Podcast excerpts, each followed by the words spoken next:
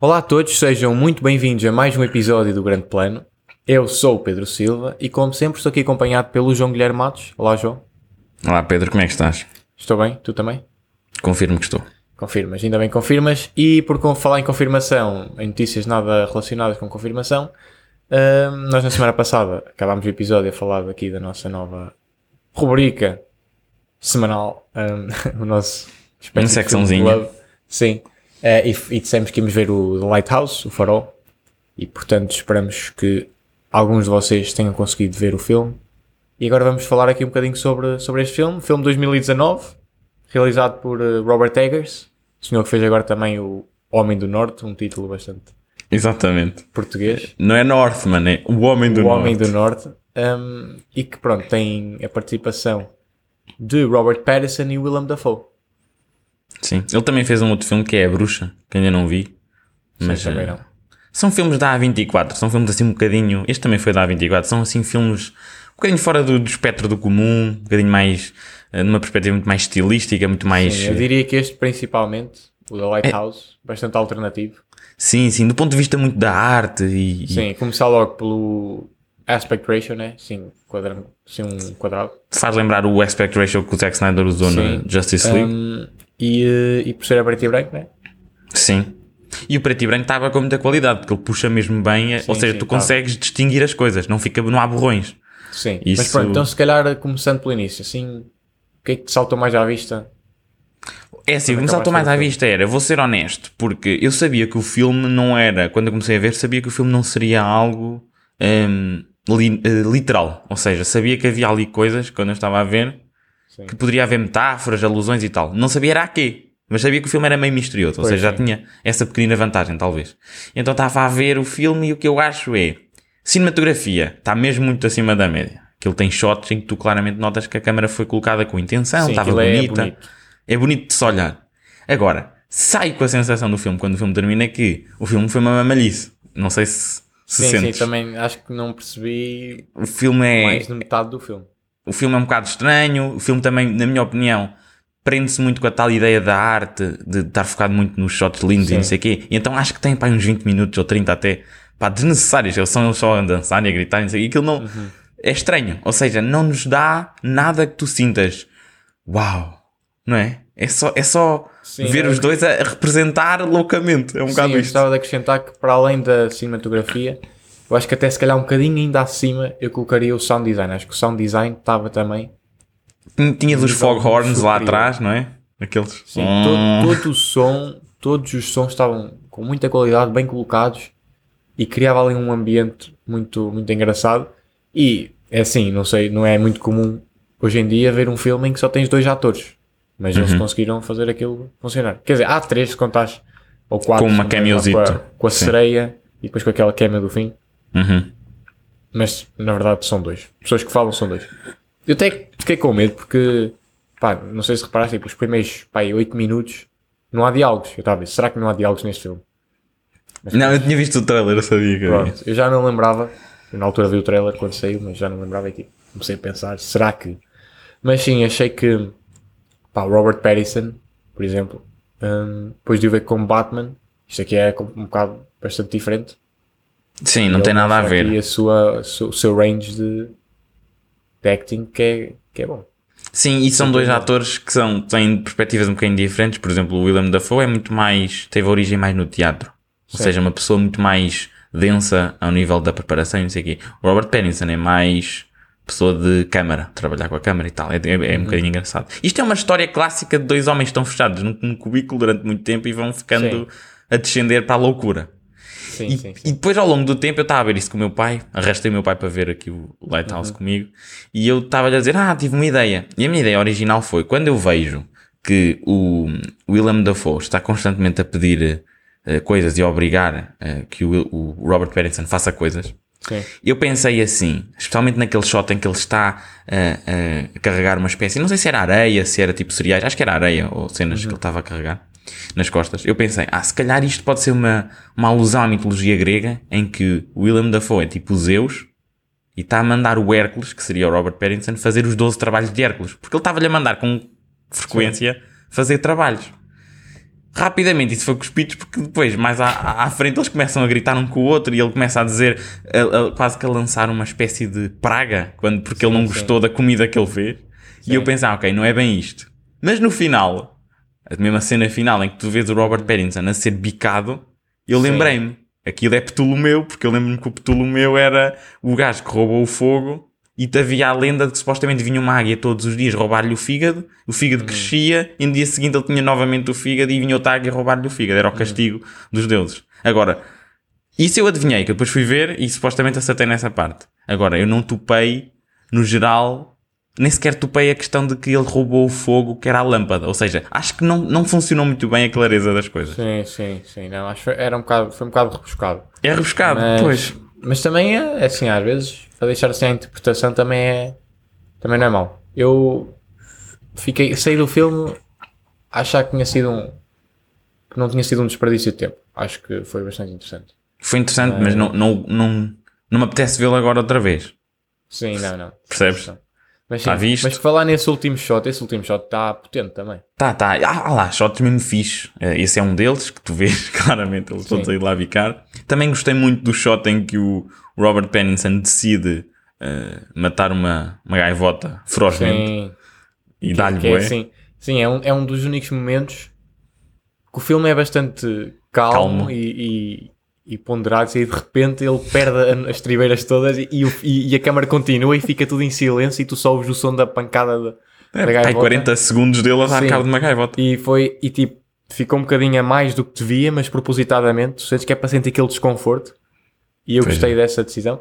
Ah, também um dos shots mais, ou uma das sequências, vá, mais perturbadoras é quando o Willem Dafoe está a ser enterrado vivo. Também é tipo, Ai, ah, e ele a falar estranho. e Sim, tipo tá a começa, começa tá- a entrar-lhe partículas e ele a Sim, cuspe- meio que a cuspir e continua a dar um monólogo de olhos fechados. É bem estranho.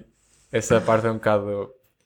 E depois também não compreendi porque é que ele. Por acaso não compreendi. Que é. Explica-me porque é que o Robert Pattinson de repente começa a tratá-lo como um cão e ele acede. Ou seja, ele começa a. Sim, não, essa parte também é bastante. E ele começa a dizer uf, uf, não sei o quê. Sim, perturbadora. pá. É, é um bocado estranho. E depois ele está lá e de repente já se levanta e vai lá e espeta-lhe uma machadada no ombro. Eu fiquei confuso. Sim, né? eu acho que era tudo assim um bocado surreal, pá, pá. Porque naquela parte do filme tu já nem sabes o que é que é real, que eles já estão todos malucos. Ou, se, ou se até foi que ele está todo bêbado e que já está a imaginar coisas. Também por nem exemplo, sabes uma bem. coisa eh, que estava. É assim, eu vi o filme sem legendas. Se calhar devia ter visto com legendas. Mas o que eu percebi é que também a personagem do Willem Dafoe estava sempre a tipo a dar gaslight ao Robert Pattinson. Que Sim. do género, o Robert Pattinson fazia uma cena e depois o Willem, a personagem do Willem Dafoe dizia que ele tinha feito o contrário, tipo, com bué coisa e o gajo começava a duvidar. Sim, dizia que fez diz- mal. É. Exato, ou tipo, quando ele dizia, ah, estamos aqui há um dia, estamos aqui há um dia, estamos aqui tipo há sete semanas, sei quê. Sim, é tipo, e, e várias vezes constantemente. E isso também dava para aquele surrealismo, tu nunca sabias se realmente o Willem Dafoe está a dizer a verdade, ou se está mesmo a fazer gaslighting e está só a mentir descaradamente, só tipo por puro prazer, ou se também está maluco e pronto, ah, também está a fazer a mesma coisa. Depois também há, quero chamar a atenção para aquele shot em que o Robert Pattinson vai. Nós estamos a tratar os personagens pelo nome do Sim, autor sim. porque é mais conveniente. Pronto. Sim. Não, Robert têm Pattinson. vários nomes, depois, eh, Depois muda. convoluto, porque ele era Pois um é. nome e depois ele tinha matado o gajo e mudou. ao- É o E-Frame e afinal o E-Frame morreu e ele chama-se outra sim, coisa. Sim, sim. Pronto. E então ele está, o Robert Pattinson sai pelo farol, vai tipo à espécie de varanda, não se chama varanda, mas já aquela Sim. patamarzinho.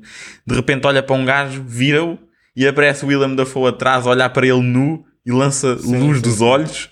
Isto são coisas, puto. Claramente eu estava no- eu estava a experienciar cogumelos mágicos a ver este filme. Sim, sim, sim. Sim, as sequências da sereia também eram um bocado bizarras.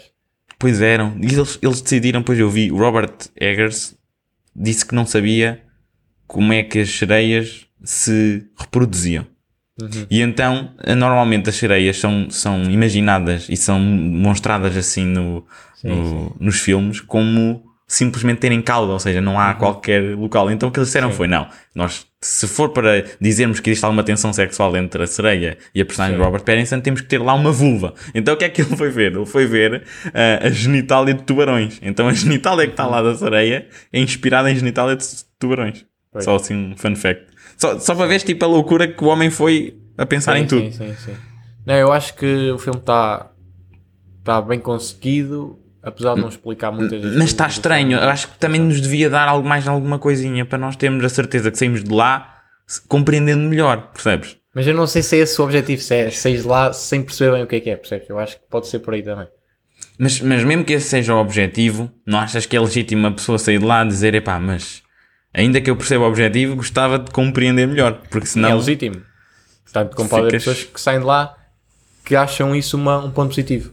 Eu acho que pode ser um ponto positivo, nem sempre tens tudo, a papinha toda feita. Eu gosto de não ter a papinha toda feita. Agora, puto, claro, mas, que, mas claro que aqui se todos os filmes fossem assim, pá, ninguém via chato. filmes. Pois. Estava chato. tem, que ser, tem que haver um equilíbrio. Tu tens de ver um assim e depois ver um bocadinho né, mais, mais acessível. Por exemplo, também há sequências lá em uma espécie de Kraken ou que tem muito tentáculos de Sim, polvo sim, sim. e tu aí claramente julgas, não, nem sabes se é poderes do Willem Dafoe, se é na mente. Sim, essa parte foi também um bocado. Yeah. Quando o Willem Dafoe estava lá na luz, né? Todo. Deus. É, e depois, e depois de repente assim, ah, está a pingar e eu assim, água, e eu, ai não, é, é esperma Sim. dele afinal. Cenas assim. Sim, não, isso. Pronto. Foi. É das partes mais. É, é um- o filme é um bocado sem- bizarro, um bocado. Não é é? muito surreal. Mas olha, eu fiquei surpreendido. Assim, de 0 a 10, intui- intuitivamente, quanto é que lhe dás? Eu depois digo um valor também. Ah, pá, eu se calhar dou tipo um. É assim, não é pelo filme, mas eu estou mais a ver pela, pela experiência, pela sensação que eu tive quando estava a ver e quando acabei de ver. Como é que eu me senti? Estava-me a sentir bem. Então, tipo, o filme deixou-me satisfeito. Por isso eu dou-lhe para aí um, um 8. Ok, eu dou-lhe um 7. Mas eu também eu estava a ver e não fiquei. Repara, não fiquei incomodado, tá, misterioso. Sim, Só queria seja, que o filme, eu não fiquei frustrado com o filme. Eu também não fiquei frustrado, mas só queria que, especialmente nos últimos 5 minutos, me dessem um bocadinho para eu. Ah, que fixe, porque não sei eu o quê. sinto que o final, por Sim. acaso, o final é talvez a parte me- menos bem conseguida, porque imagina, tu aceitas durante o filme que não esteja tudo muito bem explicado, mas eu sinto que eles no final não só continuaram sem explicar, como ainda tornaram ainda mais estranho. Exato. é Então isso. ainda ficou mais difícil de perceber. Mas, mesmo assim, acho que. Também gosto do facto do Robert Pattinson no final ter um take seguido, sem cortar, em que ele está a gritar cada vez com mais intensidade. Quando ele está a ver a luz. Também achei isso muito engraçado. Mas pronto, está aqui. Falámos um bocadinho do Lighthouse, foi o nosso primeiro filme que decidimos aqui inaugurar eh, o Filme Club. E nós já decidimos, entretanto, o filme da próxima semana. Pedro, queres revelar? Sim, um bocado no seguimento que ele estava a dizer, né? Não pode ser todos filmes assim. Exato. Portanto, agora temos um filme um bocado mais. Mais, mais fora do comum. Sim, então decidimos que agora para fazer aqui um palette cleanser um bocadinho, para a semana vamos falar do primeiro filme dos Transformers, que está na Netflix, portanto, não há desculpa para não Sim. verem também, se ainda não tiverem visto, ou se quiserem só rever. Exato. É o que eu vou fazer, porque eu já vi. Esse, esse filme é de 2007 e é realizado pelo Michael Bay. Transformers. Exatamente. Portanto, Transformers, e para a semana estamos cá de volta para falar sobre esse filme. Exatamente. Agora, podemos falar eh, uma coisa mais recente, né? House of the Dragon, temos segundo episódio. Um, a HBO continua aí a lançar eh, episódio de modo muito firme. Entretanto, como saiu aquela série da Amazon Prime do Senhor dos Anéis, eles até meteram o primeiro episódio gratuitamente online, mesmo para Sim. mostrar quem é que manda nisto. Que eu achei engraçado. E o que é que tu achaste do segundo episódio? Olha, continuo a achar que a história está-se a desenvolver assim, de forma interessante. Ahm, não aconteceu assim muita coisa, né? Isto é uma história um bocado mais lenta. Ainda estão ali muito as peças a ser colocadas em posição antes de haver um- uma ação mais decisiva, né? Mas, mas eu estou a gostar. Ah, houve aquela. Toda a gente está a falar, né? Do, do casamento com uma, Que pequenina. uma. Sim, que é um bocado. Realmente é um bocado estranho. Eu, mas eu depois- achei hilariante quando vi. Pronto, mas depois eles justificam que ele é baseado na, na época medieval europeia e que há precedente para isso, mas não sei, não sei qual é a necessidade de contar esse tipo de histórias atualmente, mas pronto, se eles querem fazer, Isto já foi contado há muito tempo, está a ser adaptado. sim, eu percebo, mas eles escolheram contar isso agora. Hum, ah, Mas não, mas não aconteceu com a faz- pequenita. Sim, não, sim, mas não é isso, mas ah, não me faz muita confusão. Se calhar se tivesse ido a fazer, tinha focado noutras coisas, mas Ah, eu não, eu fazia assim, porque aquilo tem piada. Aquilo é pelo choque. Ele, ele não vai, repara, o, o rei não ia fazer nada, até porque o rei, o rei estava desconfortável. Aquilo foi Sim, filmado. repara, o rei que é rapariga de 12 anos Pá, e ele olhar para ela. e ele, pronto, decidiu 12 anos não, mas tipo 14 ou 15, ok, fica com a outra. Sim, porque na altura medieval a maioridade isso tudo era diferente. Ou seja, tens que ver sei, sempre as coisas à luz do, do que é. Uh, mais ou menos, sim. Um, não, mas, mas repara, isto não é uma coisa objetiva em que a história já existia. Não, Eles decidiram contar esta história.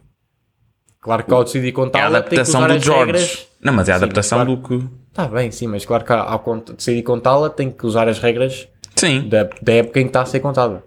Mas não deixa de ser um bocado pronto, diferente do. Né? Sim, eu percebo. Mas acho, acho que não é, não é por aí, sinceramente. Até porque nem aconteceu nada. Para já, vamos ver. Sim, mas repara, em muitos, tu sabes perfeitamente, tanto hoje em dia como na altura, por exemplo, violações existiam. Não, nem sei se vai existir ou não violações aqui, mas se existirem violações, Sim, mas eu não estou não bem a falar. Mas lá está, mas depois mesmo aí, eu acho que depende sempre da forma como é feito. Portanto, ainda não, ainda não consigo fazer um, Hum. um juízo Ah, pois, porque tu, total, porque tu és, um, és o juiz. Tu és o juiz aqui da situação. Não, mas enquanto espectador posso decidir se concordo ou não com a forma como é feito, né? Ok. E, hum, mas pronto, ainda não, não aconteceu grande coisa para, para ter uma opinião mais formada sobre isso. Mas pronto, eu estou a gostar da série. Hum. E Eh, gostaste dos, dos Homens Caranguejo? Ou, já não lembro do nome. Os Engorda Caranguejo, era Sim, assim. por acaso essa Engorda parte foi, Caranguejo. foi uma sequência visualmente engraçada. Estava bonito de ver. estava bonito e acho que tem potencial. Eu estou só com um bocado de medo é que a série depois perca um bocado de gás quando houver o, o Time jump. das personagens Pois. e vamos mudar de cast e hum, Eu acho que o Matt Smith um fica. bocado.